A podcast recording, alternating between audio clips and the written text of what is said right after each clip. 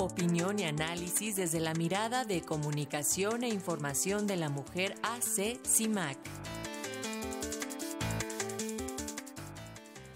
Es el lunes y tenemos el comentario de comunicación e información de la Mujer Asociación Civil CIMAC en voz de su directora Lucía Lagunes con el tema de las mujeres indígenas. Muy buenos días, Lucía. Adelante, te escuchamos. Buenos días, Alexia. Como siempre, un gusto estar contigo y con la audiencia. Pues bueno, el pasado martes se conmemoró el Día Mundial de la Población Indígena, que como todos los días internacionales son un llamado a la reflexión sobre los derechos humanos y las obligaciones del Estado. Mira, esta reflexión no se puede quedar en un día y ya, menos en este país como México. Tiene que rebasar esa temporalidad e incorporar la perspectiva de multiculturalidad al desarrollo mismo del país de manera cotidiana y permanente.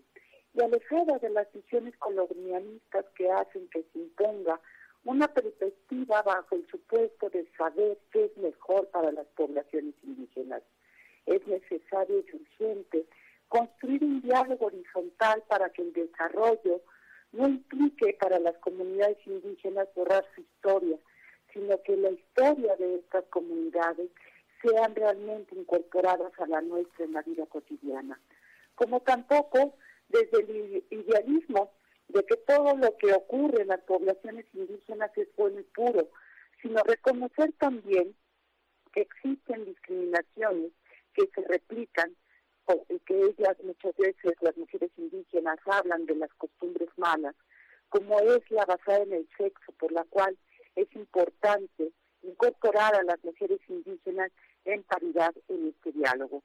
Romper con estas prácticas culturales que mantienen a las niñas como objeto de compra y venta es fundamental. Y mira, de acuerdo con datos que tiene precisamente la Comisión de Asuntos Indígenas de la Cámara de Diputados, cree que cada 10 niñas de entre 10 y 15 años en comunidades indígenas como Guerrero, Oaxaca y Chiapas siguen siendo vendidas por usos y costumbres para matrimonios forzados. Matrimonios con hombres que les llevan a veces tres veces más edad de las que ellas tienen, generando todas las violencias que esa disparidad de eh, edades puede generar.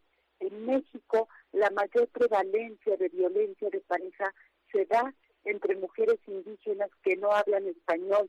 Y hay que recordar que son precisamente estas mujeres las que tienen las más altas tasas de analfabetismo, de eh, no hablar español precisamente por lo cual erradicar la violencia contra las mujeres indígenas pasa por el acceso a la educación de estas, a su autonomía económica, al derecho a la tierra y por supuesto a cargos de elección.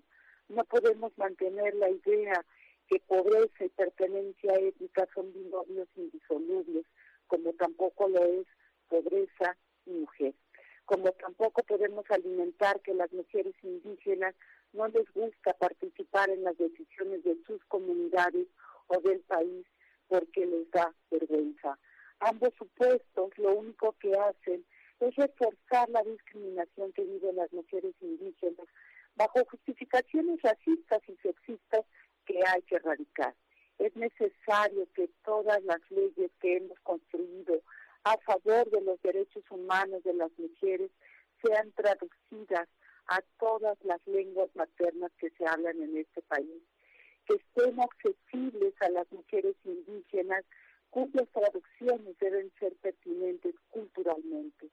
Hay que reconocer, Alexia, que las mujeres son esenciales en las comunidades y pueblos indígenas y que juegan un papel crucial en la preservación y transmisión también de los conocimientos y prácticas tradicionales que tienen un rol colectivo y comunitario integral como cuidadoras de los recursos naturales, pero también como guardianas del conocimiento científico y cada vez más toman las riendas de iniciativas como la defensa de las tierras, de los territorios o la reivindicación de los derechos de los pueblos indígenas en todo el mundo. Y eso hay reconocerlo también como diría la comandante Esther cuando tomó la palabra en aquella caravana zapatista que llegó a la Cámara de Diputados, precisamente para hablar de las costumbres malas, como creer, decía la comandanta, que las mujeres no valen nada.